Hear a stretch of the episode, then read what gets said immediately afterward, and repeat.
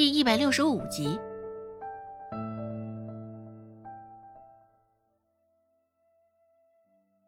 周成凝视，视线没有落在周芷的身上，而是落在他身旁的孟婆子身上，可算是看到孟婆子现在绑着的左腿了。看到上面用白色的纱布包扎的严严实实的，不多想，周成直接小跑着上前，想要聊表孝心。奶，你这是怎么了？周成红着鼻子，一副要快哭出来的模样。周成径直扑在孟婆子的腿上，且刚巧是包扎好的那左腿。孟婆子一口气还没来得及缓过来。又被周成那般一个冲击，孟婆子眼球爆出，痛得脖颈都红了。抬手，孟婆子直接将周成推开，只是手上的力道用了大了些，周成又瘦弱，一下子被他推倒在地上，仰面朝天，好不狼狈。孟婆子也顾不上周成，左腿还传来一阵钻心的痛楚。孟婆子呲牙咧嘴的看向周成，骂道：“哎呦，死丫头，你赶紧给我滚进去！你这是故意的吧？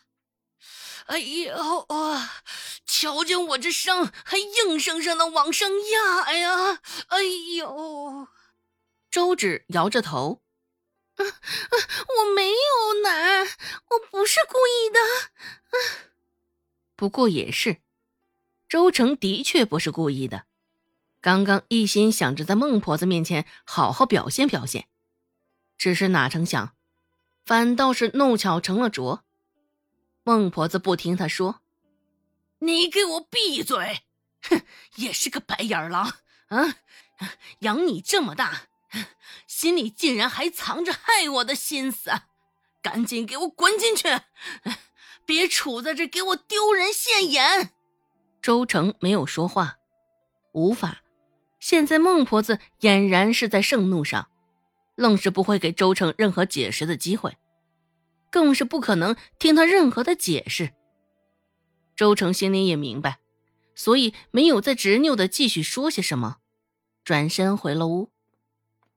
见周成的背影在眼前消失后，孟婆子阴沉的一张脸这才稍微缓和了些。最近，她真的是越发不喜欢周成这个丫头了。这三个孙女中，周成的心眼儿不少，不是最勤快的，也不像周芷那般能干。周姓到田里，力气大又勤快，而周芷赚钱的主意多，现在有点医术傍身，在村里也是给他挣了不少的面子。只有这个周成，又懒又没用，还整天跟个王小花厮混在一起。想到这个王小花，孟婆子猛地将视线重新转回到王婆子身上，已是迫不及待想要王婆子身上的银两。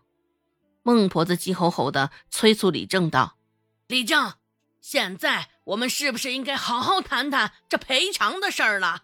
李正点了点头，重重的叹了口气：“唉，是福不是祸，是祸躲不过，他们这事儿。”总是要来的，王婆子说道：“李正啊，你可是咱们村里说一不二的人，你怎么判决？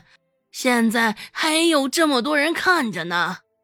孟婆子想要二十两银子，她死不要脸，犯糊涂，你可得仔细想清楚了呀。”王婆子这番话。俨然是带着几分威胁李正的意味。孟婆子迫不及待的想要那二十两银子，而王婆子则死命守着不愿给。周围的人也都看着，一阵交头接耳，等着最后李正给出的结果，究竟是会如谁所愿？李正也是一个头两个大，听着刚刚王婆子的话，李正本就皱起的眉头，现在皱得更深了。李正右手握拳，放在嘴边，嘘嘘的咳了两声，说道：“王婆子，既然你都这样说了，那待会儿是不是也该照我的话做？王婆子俨然没有想到他会搬起石头砸自己的脚，一时之间，脸上的颜色也尴尬的很。瞅着李正，王婆子扯了一个略带哭丧的笑容，回答道：“李正是咱们立山村德高望重之人，我自然会听你的。只是你也得做出像符合你身份的决定才是啊。”哼！李正冷冷的哼了一声，也是幸亏这孟婆子、王婆子两个难缠的老鬼没有狼狈为奸。要不然，李正估计是有分身术都难以抵抗。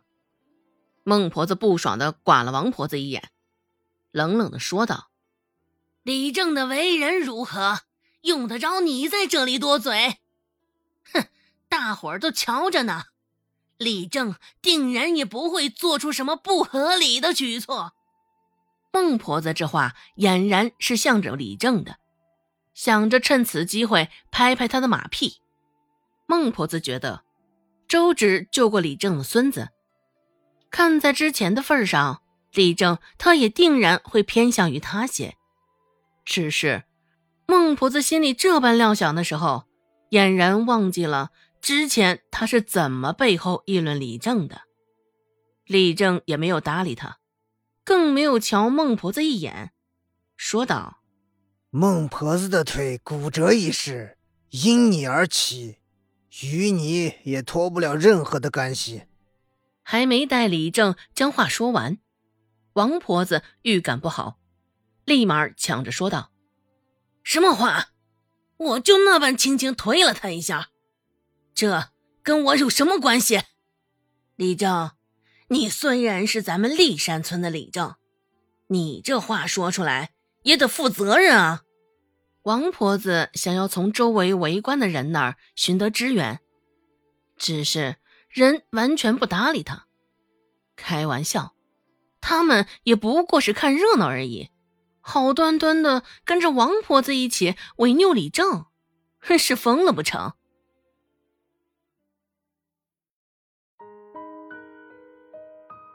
本集播讲完毕，感谢您的收听，感兴趣。别忘了加个关注，我在下集等你哦。